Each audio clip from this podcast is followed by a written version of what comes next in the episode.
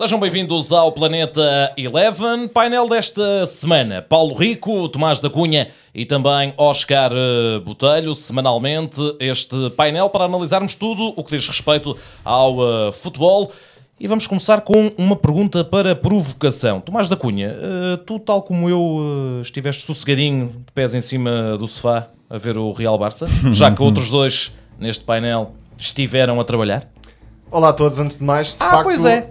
Não podia perder esse clássico e o Real Madrid acabou por eh, surpreender em parte, depois de uma primeira parte em que o Barcelona até desperdiçou várias ocasiões e mesmo antes do 1-0 do, do Real Madrid, há um lance de Bryce White acabado de entrar na cara de Courtois, portanto acho que não houve um desnível assim tão grande no clássico espanhol, mas o Barcelona foi menos eficaz do que o Real e aquela última meia hora, sobretudo, teve mais superioridade blanca a pressionar alto, a prejudicar a saída de bola do Barcelona, que somou vários erros, e depois há também um erro claro, individual de Bryce White, no lance que dá o primeiro gol, com muito mérito de Kroos, porque não só fez o passe, como ainda indicou o movimento a, a Vinícius para dar o golo eh, ao menino brasileiro, que passou a ser o mais novo de sempre a marcar em clássicos. Eu acho que devia pagar Oscar. multa, não paga cafés porque hoje estão, estão grátis, mas acho que devíamos todos ter um, um desafio que era resumir o El Clássico com o, o número de segundos que o Mariano demorou a marcar um gol. Na La Liga. 45, não foi?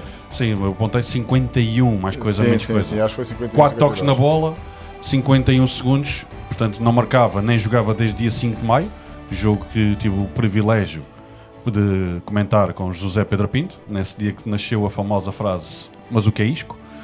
E Que jogo é que foi esse? uma Real Madrid e Vila Real, no final da época passada, dia 5 de maio, em que ele bisou e não jogava Já nem desde... sei o que é que jantei ontem, quanto mais. E portanto foi nesse dia Mas lembras-te de coisas da tua infância que É verdade. estranhamente Coisas nos lembramos coisas que não têm interesse nenhum para o resto Inacreditável. da vida. Ficam não gravadas. importantes acaba por se esquecer. Mas tudo bem. É assim a nossa memória. Mas o Oscar tem aqui uma coleção dos eh, 197 jogos que já fez e foi ver se o Mariano Atenção, e lembra-se dos tinha sistemas jogado táticos desses jogos. Exatamente. É Transfer Market te ajuda. Em relação a esse Real, Vilha Real, eh, como é que estava o tempo, lembras-te? Estava bastante sol. Ok. Estava bastante sol. Ele depois foi ver, só para, Não, só não, para preparar o programa. Lembrei-me que ele, foi nesse dia que falei do Mas o que é Isco eh, e foi exatamente a deixa que o Alexandre Afonso roubou quando Isco marcou frente ao Manchester City e o Zé Pedro nesse dia eu aviso aqui a dizer, até porque ele não aproveitou essa deixa durante alguns jogos e foi aí que, que eu aproveitei. Eu Ele- percebo porque não terá aproveitado. Porque será? mas especialmente destacar um, um grande jogo que até Ronaldo quis ver e destacar naturalmente eh, o impacto que poderá ter na, na La Liga esse um ponto de vantagem. Vinícius, eh, Paulo já entrou para a história. não é? Sim, eu não vi os jogos, respondendo Viste diretamente depois, à não é? pergunta, não vi depois, mas já agora Ah, resumindo, posso, pode ser como ver o Real Madrid e Barcelona para leigos, que foi o meu caso, porque estava a fazer o jogo do Lyon na cabine ao lado, mas no intervalo vim cá fora e perguntei eh, a várias pessoas, não só quem estava a fazer o jogo para a Eleven, mas a várias pessoas como é que está a correr o jogo, e toda a gente, de forma unânime, disse o Barcelona está por cima, provavelmente vai ganhar isto fácil, porque está claramente a falhar golos atrás de golos. Voltei para a segunda parte do meu jogo, e o resultado final 2-0. Portanto, eh, só prova que o futebol é imprevisível. Depois, no final, disseram o Barcelona quebrou fisicamente aos eh, 60, 65 minutos de jogo. Se houvesse alguma odd para eh, o Real ganhava 2-0 com golos de Vinícius e de, e de Mariano, eu Há, acho dia- que explodia. assim. É, há- eu acho que explodia a odd porque nem sequer estava contemplada, provavelmente, na- nas apostas. Vamos então recuperar esse momento do primeiro golo do Real Madrid no clássico frente ao Barcelona com Vinícius Júnior a entrar então para a história dos clássicos Real Barça. Agora Vinícius com espaço para o remate, a bola entra em golo! Marca o menino! Vinícius, Vini, mete a bola na baliza! Está feito o primeiro no Santiago Bernabéu e para a equipa da casa, Vinícius Júnior! Pois bem, Vinícius, eh, que até fez uma primeira parte aquém do esperado e eventualmente eh, na segunda parte acaba por, eh, por surgir. Sim, a exibição de Vinícius esteve longe de ser espetacular, apesar do gol, que é o que fica para a história, naturalmente, até porque se tornou o jogador mais jovem de sempre a marcar em clássicos, mas teve até algumas dificuldades contra Nelson Semedo, somou decisões erradas, mas sai como um dos heróis desta vitória do Real Madrid. Há dois pormenores, que não são assim tão pequenos, que vale a pena destacar. O primeiro é o impacto psicológico de um momento específico, o remate de disco para a defesa de Ter Stegen, porque os jogadores do Real empolgaram-se, as bancadas também, e o Barcelona passou a sofrer muito mais com a pressão eh, alta do, do Real Madrid. E neste cenário há uma diferença clara entre o que fez Pep Guardiola e entre o que fez Pe eh, Kika Setien. Pep Guardiola, sobretudo na primeira parte, saiu quase sempre de forma direta, nunca cedeu à pressão do Real Madrid e nesta altura os blancos dependem muito daquilo que conseguem gerar através da pressão alta, nomeadamente forçando o adversário a, a somar erros. E Kike Setien e o Barcelona, com uma ideia hum, muito vincada, apostaram sempre naquela hum, tentativa de progressão curta e várias vezes com erros ainda no meio campo defensivo que permitiram ao Real começar a atacar mais à frente e apanhar o Barcelona desprevenido. E por aqui se entende a transformação da primeira para a segunda parte e sobretudo a partir do minuto 52, 53 terá sido por, eh, por aí 55. que, que Isco conseguiu aquele remate para uma brilhante defesa de Ter Stegen, mas o alemão adiou aquilo que a certa altura parecia inevitável, que era o gol do Real Madrid, sendo que Nelson Semedo, Busquets perderam eh, bastante segurança em termos de saída para o ataque e o Real conseguiu aproveitar. Portanto, a partir desse momento, o Real Madrid passou a pressionar e a impressionar desse, dessa grande defesa de, de Ter Stegen. Há um antes e um depois desse, desse momento, que é o minuto 55, e destacar também que nesse lance do golo, naturalmente, há um lance de tem que haver erros no, no futebol, Vidal também já não estava em campo, ele que deu essa cobertura, e foi exatamente Roger Marter que disse que é mais fácil ser um avançado do Levante do, do Real Madrid na semana anterior.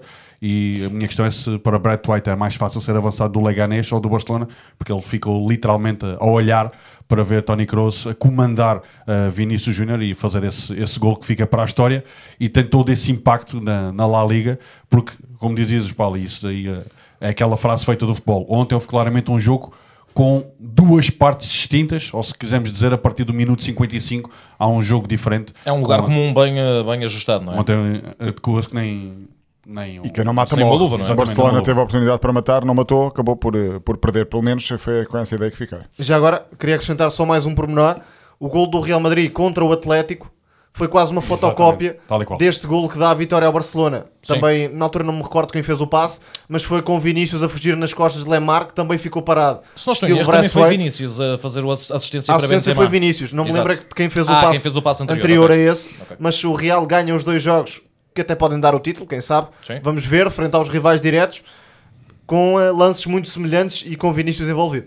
Há dois eh, pontos que queria discutir convosco, meus amigos. Eh, Primeiro, Tony Kroos, que é o, o cérebro da jogada que dá o, o golo que abre a contagem no El Clássico. Ele faz 58 passes no total nesta partida e não erra um único. Um único passe. Isto é de facto estratosférico. E depois, a confirmação. eh, à boleia também de um vídeo que foi, que foi produzido pela Eleven Sports antes do duelo clássico, a zona Casemiro. E na zona Casemiro, Messi ficou autenticamente no bolso do Sim, brasileiro. destacar exatamente isso. Falámos eh, juntamente com o Luís Cristóvão e com o Pedro Maia antes do jogo, de, quer de Tony Kroos, quer de Casemiro. E lembrei-me exatamente, até porque a questão perguntaram é se preferia Casemiro ou Busquet.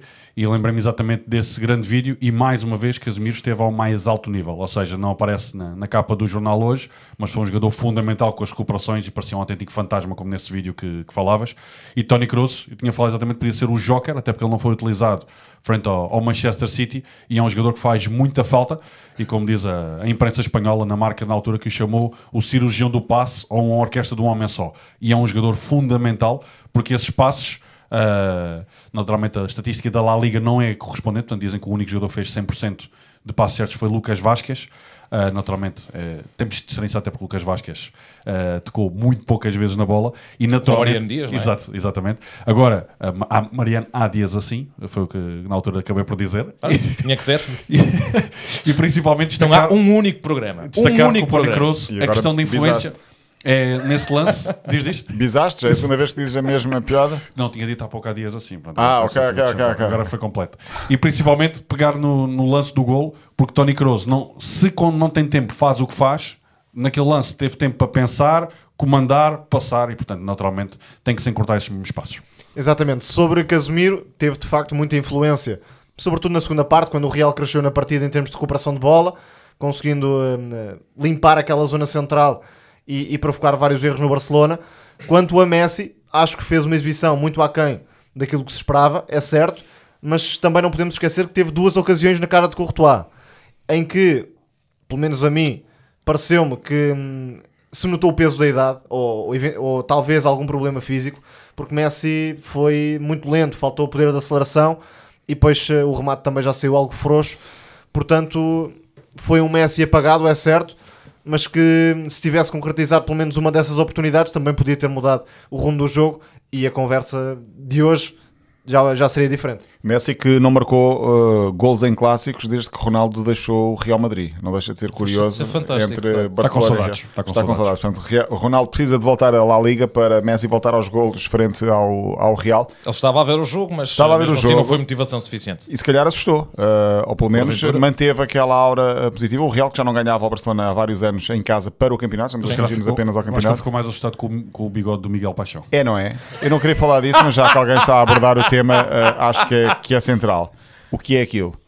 Até porque não estamos em novembro. Sim. Ah, ainda levou, E ao ainda levou o estava- Zé Semedo. Tenho Ainda ideia que o Zé estava o Semedo. Sim. É. sim. Aproveitando Ah, a folga, jogou na cobertura sexta-feira, jogou sexta-feira, portanto é, é em normal. Portimão. Sim, uh, lembro sempre da história de, de quando vieram os dois uh, de- do Qatar, penso eu, de, de- vinham da Ásia naquele avião e depois o Semedo às duas da manhã ainda foi correr pensando que iria para, para a cama, mas não, Ronaldo obrigou a ir de- correr durante uma hora, das duas às três da manhã, uh, quando vinham os dois para a casa de Ronaldo em Madrid. Bom, uh, em relação ainda ao clássico, são agora, um, mu- inverteram-se uh, na classificação.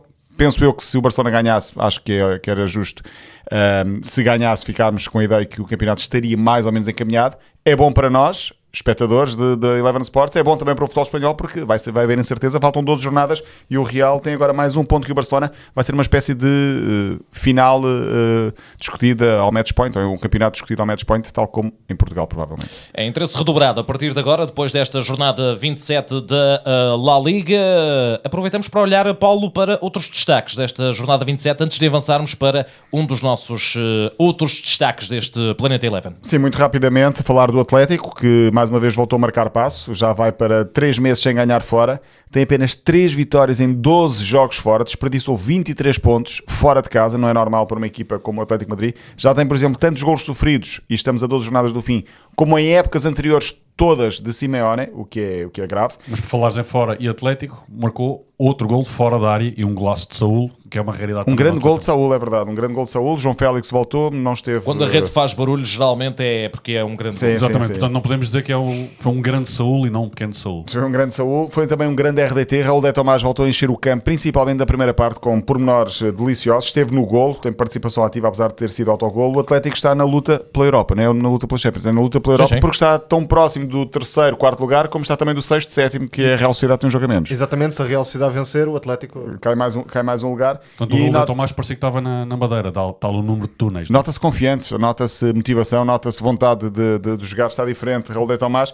E última nota para Lucas Pérez, o espanhol, que é agora o melhor marcador espanhol. Voltou a marcar no Alavés, é uma nova vida de Lucas Pérez. Ahm, mais um gol no campeonato, já vai com 11. Ahm, e está assim à frente desse troféu Zarra, um troféu que se institui ao melhor marcador espanhol da Liga Espanhola. Ele teve uma sequência, por exemplo, de sete jornadas seguidas a marcar, agora voltou a marcar pela segunda vez e é o abono de família deste Alavés. Só uma questão, relativamente ao- estamos a falar de troféus em Espanha, parece que tínhamos combinado, Paulo. Uhum. Fez anos que morreu Pichichi, um nome que tu tantas vezes gostas de, de dizer, e esse jogador que marcou, até quando eu fui ver essa história, portanto, mais do que os golos, também o facto de jogar com um lenço branco na, na cabeça, na altura, e morreu ainda muito jovem, ah, já há 98 anos, e tem essa estátua à porta do Samamés, foi um, um dado também do Atlético Bilbao. Muito bem, meus amigos, vamos avançar para uh, o momento em que vamos ter de colocar claramente o dedo na ferida. O que é que se passou com as equipas portuguesas na Liga Europa? Caíram todas, parecia um pelotão de fuzilamento. Braga, Porto, Benfica, Sporting, sendo que o Sporting foi a única equipa que foi para a segunda mão em vantagem na eliminatória e acabou autenticamente uh, desarmada, prostrada na Turquia, em Istambul, frente ao Istambul Başakşehir, o que nos leva a trazermos este tema, a, a este Planeta Eleven. Se cá dentro, nas competições domésticas, já se questiona a questão da competitividade do nosso futebol, chegamos lá fora e é isto. Eu acho que foi mesmo por aí, a falta de competitividade do nosso futebol em comparação com, com outras ligas. O Sporting era aquele que tinha, teoricamente, uh, uh, a mim, primeiro deixem-me dizer, não me surpreende absolutamente nada as quatro terem sido eliminadas, se bem que eu pensava que o Braga era aquela que conseguiria passar. Uh, o Braga tem provavelmente o prémio frustração por esteve a ganhar 2-0 numa verdade. eliminatória que acaba por perder 4-2 e sem espinhas cá uh, no, no Minho. O Futebol Clube do Porto Mas foi a mais equilibrada de foi todas. mais equilibrado, é? sim. O Sporting, por erros próprios, teve a oportunidade para matar o jogo eh, em casa com uma goleada, acabou por eh, ficar com o resultado aquém da exibição e depois lá fora podia ter feito até o 2-2, eh, apesar de ter sido um jogo muito desastroso do Sporting em todos os, em todos os capítulos, podia ter feito o 2-2, teve 3 ou 4 oportunidades com displicência total, lembro de uma do Batalha, outra do Sporar, em que podia ter feito, por exemplo, o 2-2, ou pelo menos tinha guardado a bola, tinha temporizado e acaba por sofrer dois golos nos descontos da primeira e da segunda parte e depois um penalti completamente imprudente cometido pelo Vieto. Portanto, foi um Sporting que acaba por morrer na praia, mas eh, em termos de quase em suicídio. Na, na altura do Porto, parece-me que foi sem espinhos, um Leverkusen muito mais forte a todos os níveis em relação ao Futebol Porto, e o Benfica foi uma eliminatória equilibrada em que esteve também à frente por duas vezes na eliminatória cá, acaba por perder. Não queria embarcar muito na teoria de que tem a ver com ahm, a falta ou com os diálogos e com o clima que está de, de suspeição e com o clima tóxico que existe ahm, nas nossas televisões eh, a falar, nas nossas eh, portuguesas, a falar de, de, de- de e-mails e coisas que não interessam muito ao futebol ahm, cá em Portugal, mas acho que tem muito a ver com o futebol. Fomos mais fracos e os outros foram mais fortes que nós. Eu quero começar por fazer uma distinção muito clara. A competitividade não pode ser entendida ou interpretada excluindo o fator mais importante de todos, que é a qualidade. E muitas vezes fala-se da competitividade quase olhando para, para, para a classificação e vendo ah, as equipas estão todas muito juntinhas, que liga tão competitiva. Ou há uma equipa muito melhor do que as outras. Esta liga afinal não, não é nada competitiva. Porque hum, o que faz uma determinada equipa superiorizar-se a outra é o valor que aquele conjunto terá naturalmente. Isto é, a Liga Turca não parece que seja muito melhor do, que a Liga Portuguesa. Bem pelo contrário, tal como a ucraniana. O que acontece é que o Shakhtar tem muita qualidade e, e neste jogo em específico o, o Istanbul Basaksehir também aproveitou um Sporting muito aquém do, do desejado. Depois, importa refletir sobre estas questões. Não creio que seja esta eliminação que hum, faz com que esteja tudo mal, porque já havia problemas Pois. antes deste choque. Simplesmente lança o alerta geral que hum, muitas pessoas queriam talvez ignorar, É a chapada que era necessária, talvez, não é? exatamente para hum, reagir, para pensar o futebol português e como dar a volta a esta situação e tentar ser mais competitivo na Europa. Porque podemos fazer um raciocínio, se olharmos para os plantéis, vamos expor do- dos quatro principais clubes, eh, Sporting, Porto, Benfica e, e Sporting de Braga, quantos jogadores e, e quantos treinadores caberiam nos eh, principais plantéis da Europa? Muito poucos. Talvez, em comparação com os plantéis de há 5, 10 anos, haja uma quebra clara de nível. Mas depois não é só nos jogadores, porque há uma questão que me parece fulcral, que é hum, também a perda de qualidade dos treinadores, em termos de desenvolvimento de um modelo de jogo, em termos de valorização dos jogadores que têm à disposição, isto tudo vai ao encontro daquilo que já falámos aqui, da necessidade de assistir um projeto, de haver um trabalho não só para o próximo jogo, mas a longo prazo, pensado, Ó Tomás, deixa-me só interromper. Então, mas andamos há anos eh, a pregoar eh, e a vender a figura do treinador português, quase, quase que parece a lógica da, da venda do, da imagem do pastel de nata fora de, fora de Portugal. Então, e agora estamos a perder qualidade? É essa a tua conclusão? Não, não creio que esteja ligado ao treinador português em específico, mas os treinadores que estão na liga neste momento Ah, não ok, são os claro. melhores portugueses e nesta altura são cada vez mais os, eh, os jogadores e os treinadores de nível mais alto que abandonam o futebol português. Então porque estamos a perder qualidade na formação do- do- dos novos treinadores para suceder aos grandes treinadores que já tivemos. É isso? Entendo que sim, porque em traços gerais, todos os treinadores portugueses do Campeonato Nacional assemelham-se a alguns aspectos, nomeadamente no privilégio do resultado em detrimento da, da qualidade exibicional para vencer jogos. E isso, no longo prazo, pode provocar alguns dissabores, como está a provocar. Porque hum, há uns anos tínhamos André Vilas Boas, tínhamos eh, Jorge Jesus que não saltou para um, grande europeu, mas que, enfim, tem provas dadas mesmo em competições como a Liga Europa. Tínhamos José Mourinho que saltou diretamente também para, para grandes do, do futebol europeu. Leonardo E Jardim, Exatamente, e atualmente parece-me complicado que haja um treinador português, mesmo do topo do, do campeonato, a saltar para um grande clube da Europa. E mesmo a nível de jogadores, tirando os mais jovens, que estão a, a aparecer e que, enfim, são mais valorizados nesta altura, há poucos jogadores eh, do campeonato que têm esse potencial para chegar eh, ao mais alto nível e isso também tem que ver com a forma como as equipas portuguesas jogam e como o clube trabalha em termos mais globais. Oscar, de facto, estamos aqui perante um problema estrutural. Já não é novidade nenhuma. Concordo com o Tomás que esta eliminação autenticamente arrasadora para o futebol português na Liga Europa das quatro equipas é, é um wake-up call, é, é um alerta. Uh, Que visão é que tens de tudo isto? Portanto, eu vou buscar o. Lembrei-me da publicidade. Foi você que pediu uma liga assim. Na altura, não vou fazer publicidade ao, ao Porto Ferreira. Ups, já fiz. Ah, e vou buscar, até porque estamos a falar da, da Liga Portuguesa e da consequência dele, de provérbios portugueses, explicando um a um. Ah, portanto, caso onde não há pão, todos ralham e ninguém tem razão. Portanto, acho que há claramente falta, de, de, concordo com o que o Paulo e o Tomás estavam a dizer, e vou cimentar aquilo que eles disseram. O Tomás falou do topo da Liga Portuguesa para o topo do futebol europeu, e eu vou à classe média-baixa da nossa Primeira Liga. Ah, os clubes, e para mim, portanto, eu sou fã da Liga Portuguesa, sempre fui, acho que todos nós nos apaixonámos pelo futebol a ver a Liga Portuguesa, e vamos excluir a clubite deste tipo de análise, porque analisando para os plantéis, de- das equipas médias baixas, claramente cada vez há menos jogadores que nós dizemos. Esse jogador é capaz de chegar a um desses quatro que estão na- na- lá no topo e para dar a sua outro passo a seguir. Ou seja, há claramente uma falta de investimento e falta de dinheiro à nossa liga para ter outro tipo de capacidade de compra e ter esses mesmos j- treinadores e jogadores com essas mesmas limitações. Porque hoje em dia um jogador português, se calhar, se fosse-me perguntar, prefere jogar numa liga polaca, numa liga eh, de, um, de um outro patamar, em que não falhe também esse ordenado ao final do mês.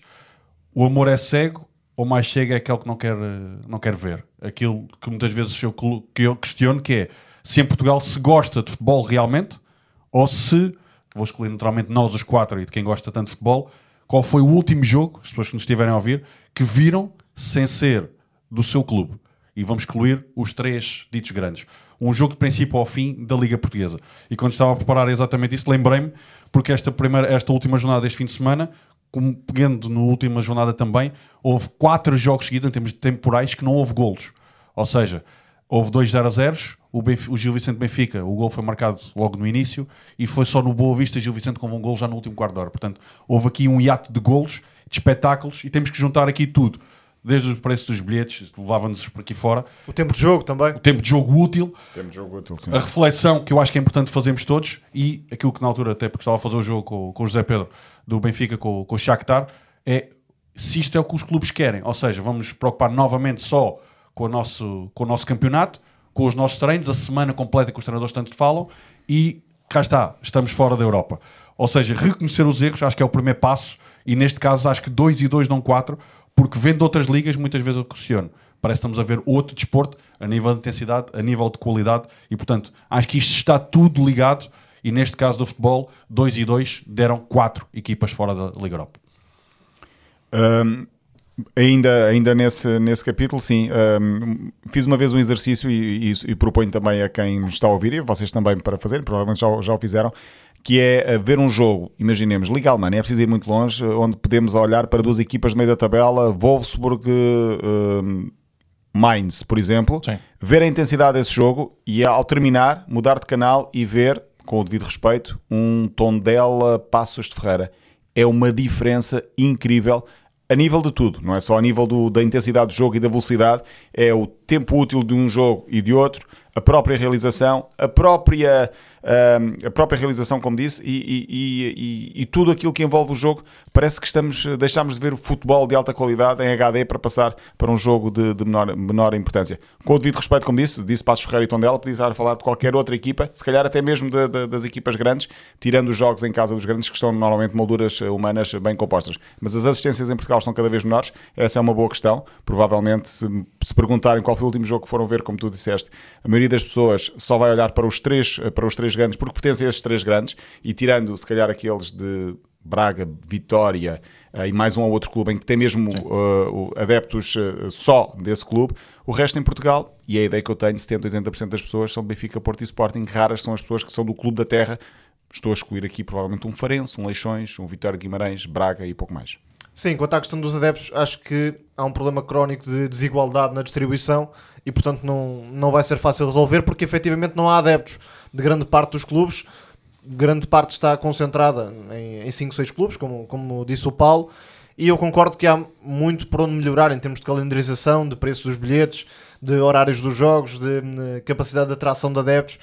Isto é, é tudo certo, mas não tem um impacto direto na qualidade do jogo.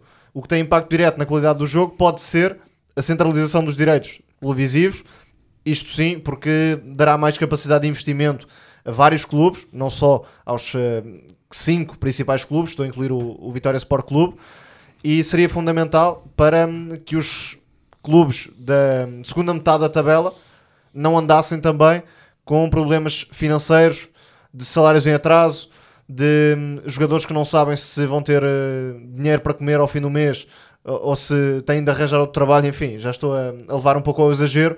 Mas, Mas eh, acho, a- acho que é a altura de começarmos a ir eh, mesmo ao extremo, porque se formos a ver eh, a diferença eh, abissal, logo, em, logo à partida em matéria de números, em matéria de eh, nível de- da distribuição dos direitos televisivos, em Inglaterra, ou em França, ou na Alemanha, muitas vezes o último classificado recebe tanto ou mais do que o campeão. Portanto, isto leva-nos a outro tema, que é o número de equipas. 18 talvez seja demasiado para um país como Portugal e para as dificuldades financeiras que vários clubes eh, do fundo da tabela têm atravessado. 18 mais Taça de Portugal e, sobretudo, Taça da Liga. Exatamente. Enfim, há muitos problemas de facto que hum, devem ser abordados, devem ser pensados, não só quando a coisa corre mal, mas deveriam ser pensados de forma constante. Agora, a questão da centralização dos direitos parece-me aquela mais hum, necessária para que o futebol português, em termos de competitividade, que é hum, o tema principal desta conversa, possa dar um salto e eh, ser mais hum, forte novamente no, no plano europeu, porque hum, os bilhetes ou eh, a questão da, das espect- dos espectadores no estádio é muito importante, claro, mais para o ambiente, não tanto para a competitividade das equipas. Uma vez ouvi o ex-árbitro uh, Duarte Gomes usar uma expressão que para mim ficou-me gravada na memória. Há pouco falávamos, Paulo, da- das expressões nossa e das- memória. da nossa memória. Isto vai ficar, vai ficar gravado na minha memória. Uh, ele referia-se ao futebol português com a teoria do umbiguismo. Umbiguismo, a lógica de olharmos só para o nosso umbigo. E, Oscar, a realidade é que se temos constante guerra entre Benfica, entre Porto, entre Sporting, o próprio Braga, o próprio Vitória de, de Guimarães e outros clubes também, porque há outros casos ah, muito importantes e, e muito polémicos no futebol português. Das duas, uma, as pessoas se sentam definitivamente à mesa e começam a pensar no futebol como um negócio comum, aquilo que acontece na Alemanha, já vamos falar da Alemanha por acaso, aquilo que acontece em Espanha. Não é por acaso, não é por acaso. Não, não é por acaso, mas por acaso vamos, vamos falar sobre isso. Ah, em Espanha, em França, Inglaterra, a própria pá, campeonatos de, de menor dimensão, Liga Belga, Liga Holandesa, Liga Escocesa. Daí a questão que eu coloquei se é, se foi você que pediu uma liga assim, portanto, não espanta ninguém o que aconteceu e a questão é se é para recordar ou para esquecer. O que o Tomás estava- a dizer, eu acho que não foi uma noite para, para esquecer, foi uma noite para nós todos recordarmos e pensarmos. Agora, tem tudo a ver para mim com uma coisa que é essencial, que é a falta de cultura desportiva que existe em Portugal. Ou seja, não só do futebol, e falo de outras modalidades. Eu nem vou perguntar qual foi a última, a última modalidade que as pessoas viram. Ah, e portanto, a questão é, o que é que se quer ouvir? Se queremos, se queremos ouvir falar sobre um, lembrei-me agora, do Aves Passo de Ferreira que acabou 1-3 e vamos analisar esse jogo taticamente de- do discurso de Pepa, Nuno Manta Santos, por aí E, fora. olhar- Ou se o que interessa é falarmos sobre aquilo do... que Não, eu pessoalmente não, não vejo nem, nem gosto de ouvir. Agora, isto tudo está interligado, ou seja, desde o horário dos jogos, ou seja, vemos bancadas completamente despidas. E garanto-vos, não há nenhum jogador que goste de jogar com o estádio vazio. Nenhum. E tem tudo a ver com a cultura, com a clubite, com a falta de segurança que também cada vez mais há. Já também já tocámos isso. E outro aspecto que tu falaste, mas que é, se formos perguntar a jogadores que saem e a treinadores, eles já não querem voltar. Mesmo que seja para um dito grande. Porque chegando a outro patamar, não só financeiro, mas é a própria promoção do espetáculo. Ou seja, claramente em Portugal nós tratamos aos pontapés o futebol. E por vezes parece que há clubes que preferem ter as bancadas vazias, mas manter os bilhetes a a 25 euros ou a 20 euros, Eu digo sempre o mesmo. do que ter mais gente com bilhetes a 15. Um bilhete a 25 é exatamente o mesmo lucro, 5 bilhetes a 5 euros. Mas atrás disso vem mais. Mas isto sou eu. Pelo menos há, há gente nas bancadas, há um eventual apoio à equipa. Enfim, essa é uma questão também que, que deve ser pensada, mas quero tocar ainda num ponto extra, que é o facto de vários clubes portugueses, não é exclusivo de apenas um, verem a Europa quase como um empecilho. Ah, agora vamos aqui jogar Exatamente. para a Europa à quinta-feira. Grande, poupar, grande é? trabalho que vou ter aqui em vez de me focar só na, aqui na Liga Portuguesa, que quero tanto ganhar, tenho de agora de, de andar a jogar na Liga Europa. Foi uma das coisas que mais me surpreendeu uh, no final do, do Benfica Shakhtar, que fizemos, fizemos os dois, Oscar, esse jogo. Uh, ver aquela admissão de, de Bruno Lage, ok, pronto, Nem me é chatei- treinar nem e me jogo domingo muito. domingo. Epá, Nem me chatei muito de ser eliminado, pelo menos agora só tenho o campeonato. Tenho uma é mais semana inteira fácil para e a a final gestão. da taça em maio, é só em maio também. Ou seja, isso. também há aqui um- uma falta de ambição, Sim. uma recusa de tentar atingir eh, um nível diferente na Europa. E nem estou a falar da gestão, porque os treinadores têm todo o direito e até o dever de tentar planificar, gerir eh, eventuais problemas físicos, tentar potencializar as peças, mas isto depois traz também uma falta de ambição, parece-me em vários casos, E ao pensar que também prejudica naturalmente. Eu pensar pequenino, até porque o impacto que tem um jogo da Liga Europa, seja ele qual for, é visto em todo o mundo e até mesmo uma questão de investimento. Ou seja, um jogador que brilhe nesse, nesse tipo de, de jogo, naturalmente a potencialidade para poder vender e tem tudo a ver com aquilo que estávamos a falar há pouco, que é os jogadores querem é jogar, recuperar, jogar, recuperar. E até, para, e até para os clubes, a eventual passagem dos, dos quatro clubes europeus, dos quatro clubes portugueses na Liga Europa, granjeava a qualquer um desses clubes 1 milhão e 100 mil euros. É o tal pensamento jogo a jogo, que é um bloqueio muito sério para o crescimento do futebol português. Porque isto É leva a desperdício de talento, leva a desperdício financeiro, porque, enfim, cai-se mais cedo, não se ganha tanto, tanto dinheiro na- nas competições europeias, prejudica também o ranking, que podia deixar, quem sabe, três clubes na Liga dos Campeões e depois entraria muito dinheiro no futebol português, principalmente nos clubes que têm essa capacidade para lá chegar. Enfim, é também um problema de mentalidade global, não só de clubes X ou Y, porque a Europa não pode ser vista como uma carga de trabalhos, deve ser vista como uma oportunidade para valorizar o clube, os jogadores, o treinador e, enfim, toda, todo o espaço do futebol português. Pegando nas palavras do Oscar, falou do Aves Passos de Ferreira, eu pergunto hum, a quem nos está a ouvir, por exemplo, quantas vezes vai ser falado o gol, o grande gol de Pedrinho, por exemplo, que marcou, que marcou ontem, ou o Ora bom está. gol também do Helder Ferreira. Ninguém vai dar destaque a isso, não, não vai ser mediático, mas é um grande gol, é uma vitória muito importante do Passos de Ferreira, neste caso, porque é na luta claramente na- na- pela manutenção. Uh, mas vai-se falar do frame ao segundo de um jogo do Benfica, Porto ou Sporting que não tem uh, motivo qualquer de suspeição, provavelmente, mas é isso que vai falar durante horas. Cultura. Cultura, tem a ver com cultura. E já agora, eh, nós fazemos, fazemos todos nós e acompanhamos quase ao segundo Liga Alemã, Espanhola e Francesa. Fica aqui também essa, essa ideia, provavelmente já não é ideia pioneira, já alguém ter-se-á lembrado em Portugal de o fazer. Porque não uma liguilha entre o antepenúltimo da Primeira Liga com o terceiro da Segunda? Eu dou apenas um exemplo muito rápido. Por exemplo, na Segunda Liga, há duas equipas que já fugiram nos dois primeiros lugares Sim. e há duas que já estão muito destacadas. Ou seja, tirando 4 das 18, há No- 14 no- equipas que e Farense. Sim. Nacional e. E há 3 que estão na luta pela manutenção. Mafra, portanto, uh, depois uh, logo a seguir tens o Mafra, tens o Estoril. o Mafra, Feirense, Feirense. Estoril vem Exato, logo a seguir. exato. Mas eh, mesmo assim, eh, olhando para meio da tabela, temos à vontade 10 equipas que já não têm compromissos nenhuns para este ano. Já estão longe da descida, já estão longe da subida, estão apenas a cumprir calendário. Isso vai fazer com que, por exemplo, chega janeiro, fevereiro, dispensa alguns jogadores para poupar nos ordenados.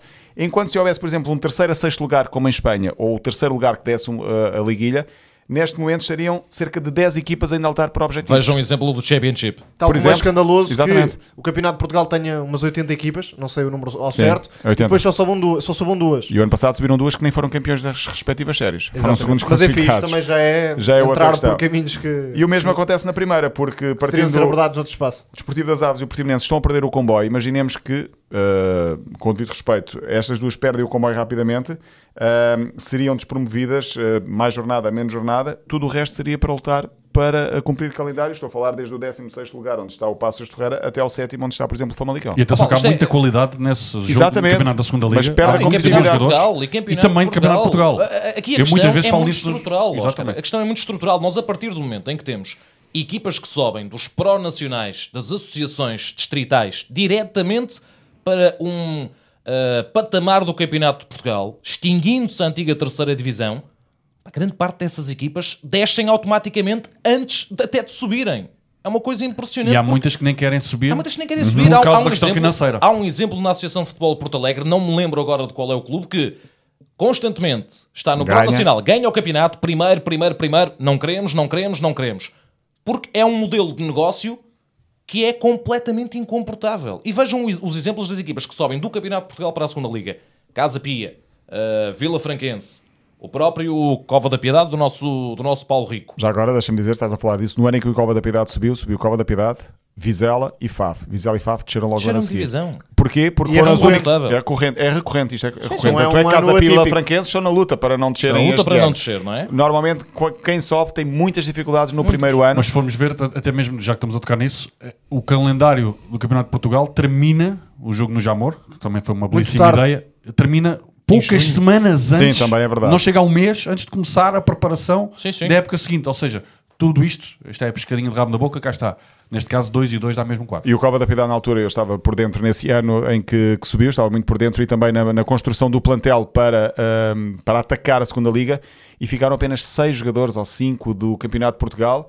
Ah, houve muita azia, mas a justificação foi.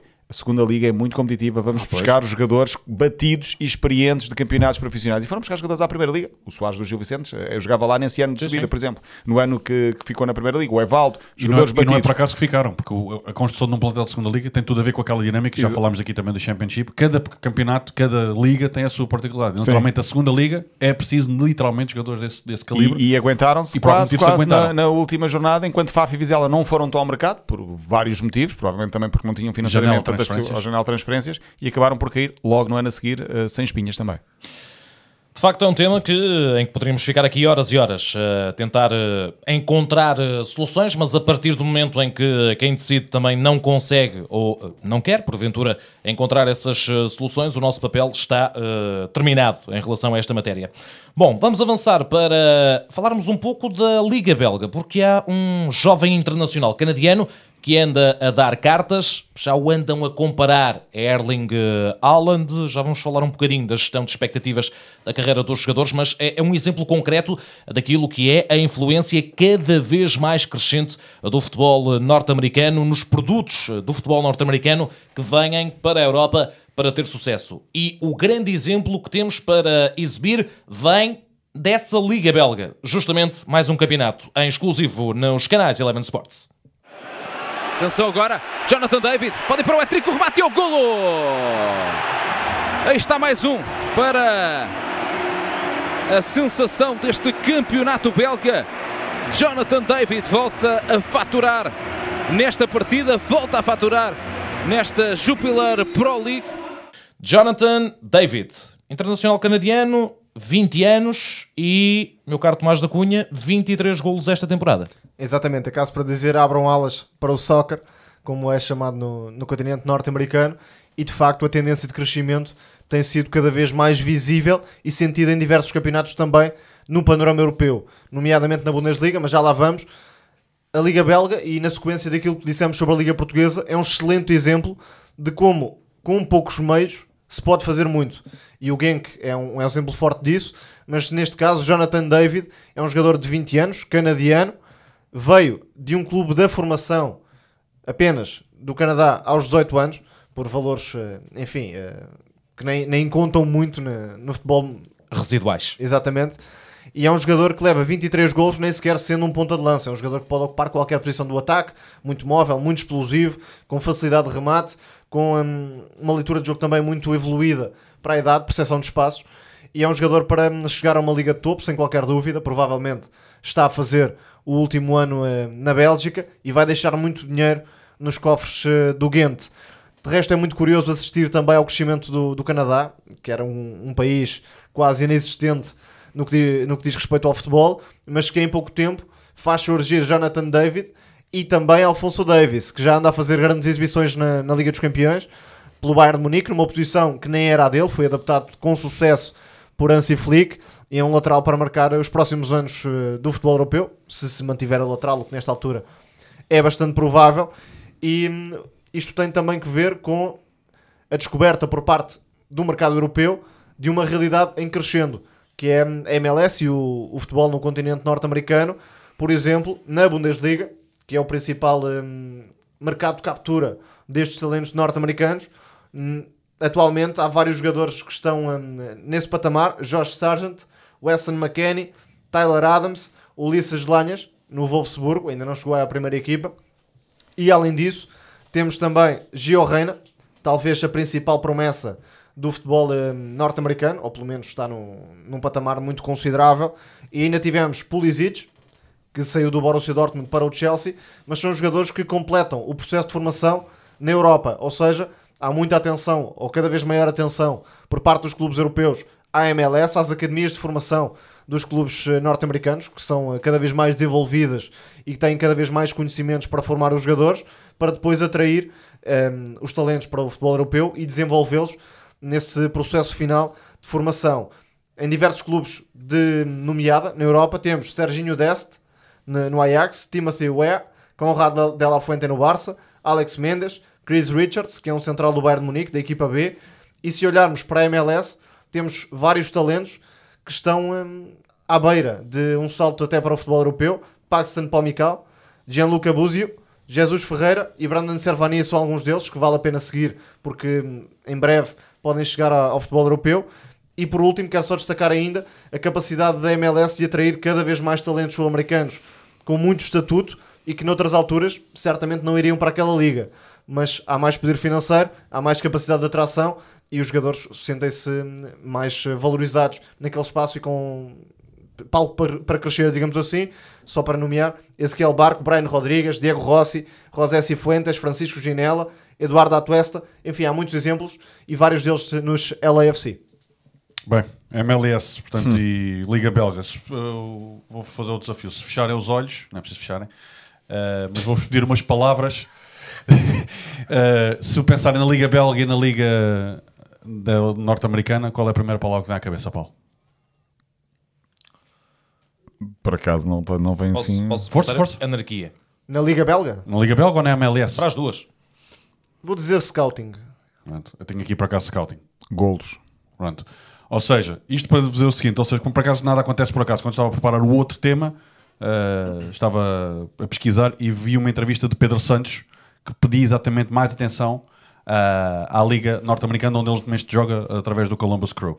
Eu conheço particularmente bem essa liga, até porque tive eh, das, das funções que tive até há pouco tempo do acompanhar, acom- acompanhar alguns dos treinadores e responsáveis pelo scouting, como falavas, da MLS. As viagens do Oscar. Exato, e portanto, quando vêm a ver jogos a Portugal, aquilo que eles procuram é jogadores que sejam ah, rápidos, atléticos e principalmente tem tudo a ver com o método de contratação desses mesmos jogadores. Falar de Pedro Santos, estamos a falar dos cinco portugueses que estão na MLS. Está Nani, um designated player, portanto, que é uma regra diferente da contratação da MLS. Está João Montinho, que não o João Montinho, portanto, o João Montinho de marca branca, como eu costumo dizer. Está ah, Yaro Bikel e, e Luís Martins, que foi o último a lá chegar e é o jogador que já assistiu esta, esta semana, precisamente frente ao Vancouver Whitecaps, uh, de onde vem uh, precisamente Alfonso Davis. A contratação é feita e o contrato é feito com a MLS. Vou-vos partilhar, até bem assim tenho mais tempo para, para falar um bocadinho. Isto é o puzzle que é feito para contratar um jogador para a MLS. Depois, tal como fiz no Championship, depois mostro na fotografia. Portanto, isso é um, um, um rumo sem fim. Relativamente uh, à contratação, e portanto é sempre bom falar de Canadá e não temos que nos lembrar de Fernando Aguiar, foi um nome que também me veio à cabeça, internacional canadiano. Já me está a dar um nó na cabeça só olhar para isto. Temos E, portanto, isto- depois te- tens que publicar de facto a foto, porque isto é, é, um, é um organigrama. Temos lá os irmãos Eustáquio também no Canadá, Sim, escolheram sim, essa sim, sim, seleção. sim. Tá. Portanto, falar de Alfonso Davis foi um nome que chegou à mesa de trabalho já há bastante tempo. Ele que chegou muito cedo à equipa de Vancouver Whitecaps e cá está, aquela linha reta que nunca é o percurso de um jogador. Estamos a falar de um jogador que, de filho de pais que fugiram da guerra civil da Libéria, nasceu num campo de refugiados do Ghana e mudou-se para o Canadá com 5 anos, cresceu nessas academias que o Tomás falava e bem, e agora mostrou-se na Bundesliga, mas vai para a Europa e explode, precisamente nesse jogo a semana passada. E há um tema eh, muito curioso que é ver Lewandowski no final do jogo a empurrar Alfonso Davis porque ele tem essa humildade para ser brindado como merece. Estamos a falar de um jogador que irá ficar claramente na história. Também meteste a mão no pote da transferência do, do Alfonso Davis, foi? Não, não, não. Nunca ganhei fiquei nenhuma, com essa- nunca ganhei nenhuma comissão em nenhuma transferência que tenha estado envolvido. Digo Eu já que este posso garantir isso. trazido pelo Oscar é... Podes garantir? Sim, Ok, está bem. Ele não tem acesso à minha conta, mas, não tenho acesso à conta, mas é verdade. mas Podem ter eh, conta conjunta, não sei. os, olhos, os olhos de Oscar Botelho não mentem. Digo já que este documento trazido pelo Oscar é muito valioso e muito interessante. Sim, porque sim. Há ali uma série de critérios e de restrições para os clubes nas contratações e é de facto um sinal de que a Liga pensa tudo ao pormenor, interage com os clubes Por maior. Por Exatamente. Interage com os clubes na tentativa de valorizar os jogadores, de tentar ter alguma lógica no, no crescimento do futebol norte-americano e nos jovens da formação, para depois também servir a seleção. Portanto, quando há um projeto pensado, de facto, as coisas podem eh, fluir mais eh, naturalmente e levar ao crescimento eh, sustentado. Para quem pensa, ou quem pensa que hum, é fácil o, o trabalho de, de scouting e de prospecção e depois contratar jogadores, ora aqui está um autêntico quebra-cabeças com É verdade. milhares e milhares de letras e critérios e setinhas e um autêntico puzzle. Não sei se depois vamos ter esta fotografia. Não, o Oscar vai tratar Eu prometo, eu prometo. Ok. Eh, em relação a estes eh, vários jogadores que o Tomás eh, um, falou, queria lembrar que o, o David, o Jonathan David do Ghent, já foi, pelo menos, sondado, ou dizem, a imprensa na última janela de mercado falava do. Vou conseguir juntar janelas de Consegui já, mercado. mercado. Eu, todos os dias vou improvisar uma coisa nova. Uh, conseguiu falar do interesse do Futebol Clube do Porto, na altura 6, 8 milhões, mas o Transfer Market já dá valor de 20 milhões de euros, portanto será à partida É já só para início de conversa. é? inalcançável para o futebol português, num jogador que vai explodir mais tarde ou mais cedo numa das principais ligas, é, é mesmo grande jogador. Em relação ao Sargent, por exemplo, estive uh, a pesquisar, já tinha feito também um trabalho com ele, sobre ele, aliás. Uh, Com ele era bom. com ele era, era giro, era giro. Uh, Estreou-se com o gol mais rápido sempre do Werder Bremen na Liga. Ele entrou uh, vindo do banco e marcou um gol logo segundos depois, tal como aconteceu com o Mariano no último clássico uh, de, de La Liga. O pai foi jogador e foi o pai que o treinou aos 9 anos. Ele saiu dos Estados Unidos, dos confins lá daquelas terras que ninguém se lembra. Era lá que ele jogava futebol, o Sargent. Quero só destacar mais um pormenor sobre esta hum, mistura de culturas que existe nos Estados Unidos e no futebol norte-americano, porque obviamente é um país de hum, muita imigração e por isso os jogadores têm diversas origens e diversos estilos. Há hum, mexica- mexicanos, eh, de descendentes de mexicanos, entenda-se, ou, ou de segunda geração pelo menos, colombianos, há hum, jogadores de origem africana e depois dá aqui um, um mix muito interessante também no, no futebol norte-americano, com hum, diversas capacidades, diversos talentos e que hum, pode melhorar muito a seleção norte-americana nos próximos anos. O Sargent, só para concluir o raciocínio, veio de, saiu dos Estados Unidos para a Alemanha aos 17 anos. Ele disse que teve muitas dificuldades porque nem a língua conseguia, nem, nem a língua conseguia dominar e, eh, apesar de tudo, agora com 20 já está entrosado, apesar do clube não estar em grande forma, marcou um dos melhores gols da Bundesliga época 2018-2019. Eh, e em relação a Adams, Alfonso Davis, já, já está tudo explicado. A Adams foi treinado, por exemplo, pelo Jesse Martins no Red York, Bull, New sim. York Red Bull. Sim. E ele diz que aprendeu muito, bebeu muito aí para agora poder brin- brilhar na Europa, apesar deste ano não estar a ser o ano mais feliz de, de, de Adams. Esse é outro pormenor relevante, é que Jesse Martins tornou-se o primeiro norte-americano a treinar uma equipa na Liga dos Campeões e quem sabe se nos próximos anos não podem surgir também mais nomes para acrescentar valor ao, futebol do, do país. A reflexão que fizemos anteriormente sobre a Liga Portuguesa, daí essa ligação, eh, lembramos exatamente dessa entrevista do Pedro Santos, que é a promoção do jogo, a promoção dos jogadores, o conforto do estádio, estamos a falar de autênticas salas de cinema, e principalmente a reflexão que os norte-americanos fizeram, claramente inverteram esse scouting, ou seja, já não contratam tanto esses jogadores de fim de linha e acabam por contratar jogadores mais novos, e portanto isto é tudo uma bola viva e uma roda viva, eh, como a MLS está a fazer. Vamos avançar para o bloco de apontamentos do nosso Planeta Eleven. Começamos pela Alemanha, pela Bundesliga, onde o fim de semana ficou claramente marcado por acontecimentos fora de campo. jogar nestes minutos que faltam. Ah, As equipas vão trocar a bola no ah, relevado. Ah, Aplausos e ali assim lado a lado os dois, os dois dirigentes. Há claramente uma situação que tem que ser ah, falada, discutida entre os adeptos e os dirigentes.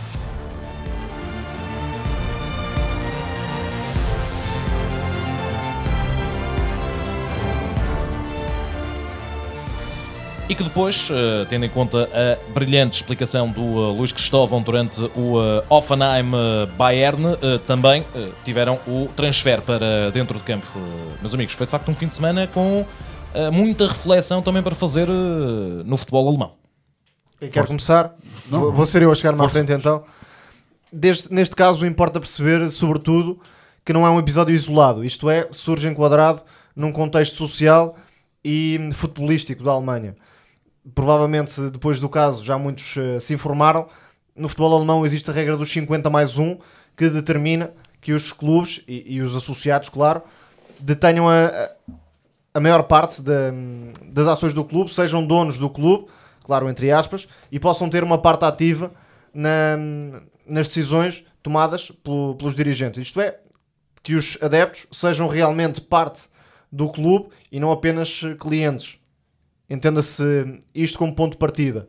e há uma, uma luta, sobretudo por parte dos grupos de ultras, as chamadas claques, para fazer prevalecer esta tradição, esta regra, que hum, nos, nos últimos anos tem tido algumas exceções, eh, nomeadamente o Bayer Leverkusen, o Wolfsburgo, ou seja, dois clubes muito, ligado, muito ligados à indústria local, Sim. nomeadamente à Bayer e à Volkswagen, no caso dos dois clubes. Podemos fazer publicidade? E há um terceiro exemplo, que é, Se o Leverkusen tem Bayern no nome, não pode, não pode escapar. lá está, não é uma publicidade hum, recente nem forçada, é um- exatamente. É histórica. exatamente, é histórica, faz parte da, da cidade, realmente, Mas nesses dois casos é mais aceito do que este caso do Offenheim, não é? Exatamente, porquê? Porque existe a tradição associada, o valor hum, da indústria para aquelas cidades, não é o caso do Offenheim, porque hum, desde 2015 Dietmar Hopp também passou a ser a outra exceção, e há três apenas na Bundesliga, porque o, o RB Leipzig, ao contrário do que se possa pensar,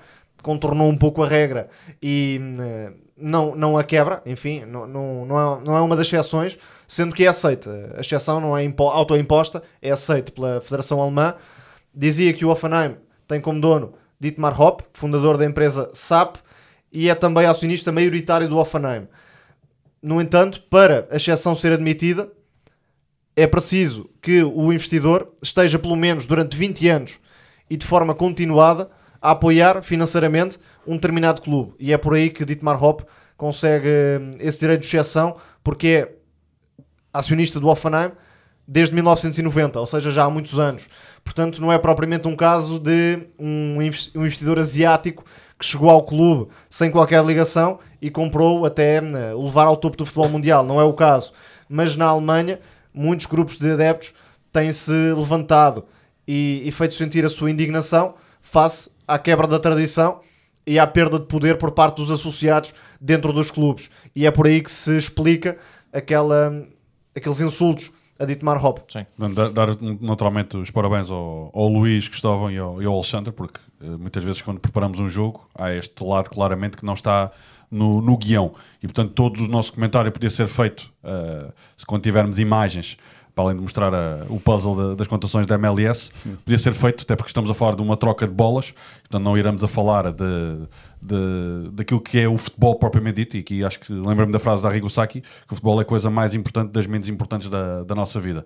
E claramente o bom exemplo veio de cima, veio de quem dirige, as imagens são muito fortes e claramente não assobiar para o lado e não só o comportamento também teve flick nesses minutos finais, que também passou pelo Offenheim, dos jogadores e, portanto, toda a gente a falar literalmente a mesma linguagem, porque foi isso que eles fizeram, foi falarem uns com os outros e, portanto, é claramente mais um grande exemplo da Bundesliga. Sim, está tudo explicado. O Tomás explicou, explicou bem. Uh, não é um exemplo isolado, já aconteceu também na semana passada com o Borussia de, de Mönchengladbach, também contra o Offenheim. E também Uh, com o Union Berlin. Exatamente. Voltou a acontecer ontem, ontem, aliás, no, no último domingo. Voltou a acontecer, ou, ou melhor, aconteceu na primeira jornada também uma espécie de protesto quando foi o, eh, essa mesma equipa de Berlim com o, o Leipzig, que para contornar a lei mudou de nome. Portanto, só daqui a alguns anos é que poderá ser Red Bull Leipzig, por isso é que é Rasen, Rasenball Sport, Leipzig, Exatamente pronto. para, para fazer isso. O jogo foi interrompido aos 76 minutos, utilizando o tal protocolo da discriminação, que é, É mais. possível. Uh, SAP é uma gestão, já agora, é uma empresa de gestão de software que também existe em Lisboa, só para contextualizar, para quem, Sabe para com quem dois se P's? Não, com só dois com um P's? P. só com, P, só com P, sim. Existe também em Lisboa. Uh, Dietmar é o tal fundador dessa, dessa, dessa empresa, financiou o Offenheim. Em nove anos conseguiu levar a equipa do nono, de nove anos conseguiu levar da quinta divisão ao, uh, ao, primeiro, ao primeiro lugar. E, por exemplo, falámos também de Leverkusen e Wolfsburg, que são as exceções. Queria aqui destacar o exemplo que os jogadores depois todos deram no final, porque ficaram literalmente a trocar a, a bola a meio campo, sem, portanto, em forma também de protesto. Parece-me que uh, desportivamente nenhuma delas podia abandonar. Houve também essa crítica: porque é que não saíram do campo e deixaram os adeptos a falar sozinhos? Porque desportivamente poderiam ser uh, punidos. Uh, 3-0 na secretaria, mais multa. Exatamente. Rummenigge, o diretor-geral do Bayern Munique, promete mão pesada para os adeptos. Portanto, o Bayern está solidário aqui com, com, com, esta, com este Offenheim. Um, e tenho a ideia que mais tarde ou mais cedo os protestos vão acabar. Importa fazer mais alguns esclarecimentos. Os grupos ultra, as claques, enfim, na Alemanha são ligadas a diversas causas sociais e querem de facto ter parte ativa. Existe uma consciência coletiva muito forte e sólida nas bancadas dos estádios alemães. A tal defesa do adepto e não do cliente dos clubes. E não creio que hum, o que esteja em causa aqui seja propriamente Dietmar Hopp. a figura isolada do dono do Offenheim.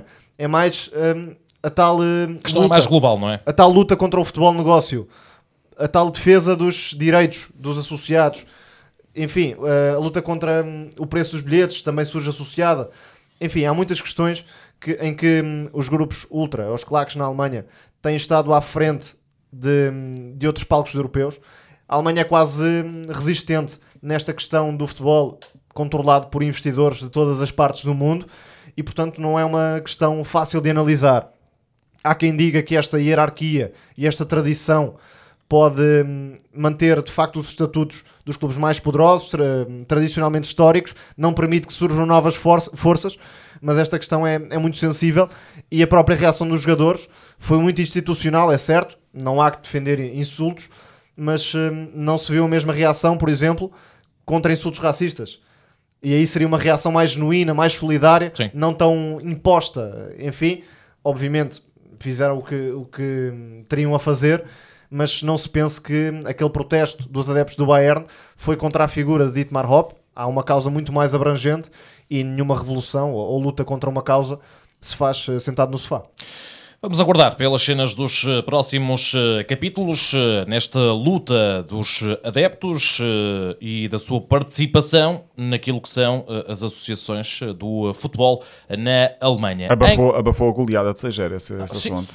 Num Bayern... Abafou tudo o resto. Tivemos um espetacular jogo do Borussia Mönchengladbach. Exatamente. Por isso, E Um, for, para- um para Fortuna terminar- Herta 3-3. muito rapidamente, é, os, os adeptos do Bayern conseguiram precisamente aquilo que queriam, que era que o tema fosse discutido. E não tanto o jogo, lá está contra a figura do presidente do Offenheim, mas mais como exemplo, não tanto pela figura. Damos um salto para o lado, vamos até França, porque a jornada da Ligue 1 ficou marcada por Dário Benedetto, também por Dário Benedetto e ainda por Dário Benedetto. levantar a bola ali para a zona de desvio e, e pode ser o gol e é mesmo. É o golo do Marselha e marca novamente Dário Benedetto a fazer o 3-1.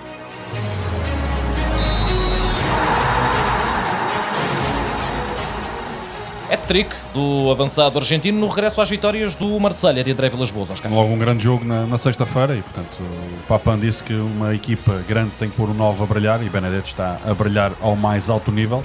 E antes de passar a bola, para além da finalização de Benedetto, quero acrescentar o grande gol de Unas frente a Paulo Sousa, grande entrevista de Paulo Sousa com o Pedro Felipe Maia, que passou também na, na sexta-feira.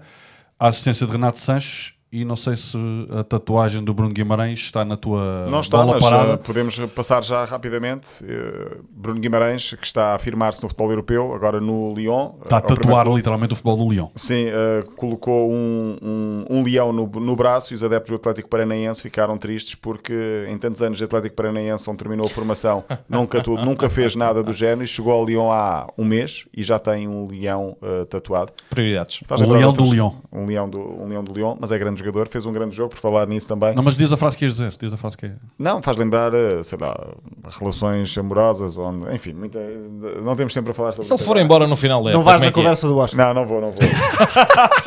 Benedetto é apenas o quarto hat-trick da Liga e quem pensa que Mbappé já deve ter ou Neymar, não. Nada. Os anteriores são de Ningá, do Angers, Batóquio, do Brest e Maia, ou Majá, do, do Bordeaux. Ah, e, portanto, ah, nisso, nessa, nessa questão, Benedetto faz então o quarto hat-trick. Ah, falávamos também de, ah, do Lyon, Bruno Guimarães fez mais um grande jogo, o Lyon está, está a subir na tabela.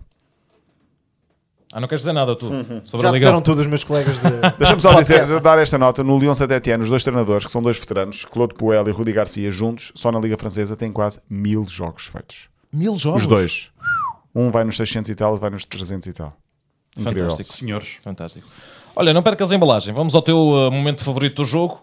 Que histórias nos trazes, Paulo Rico, na tua bola parada? Vai ser eh, uma bola parada que é o quinto momento, não é? já ficou insti- instituído assim.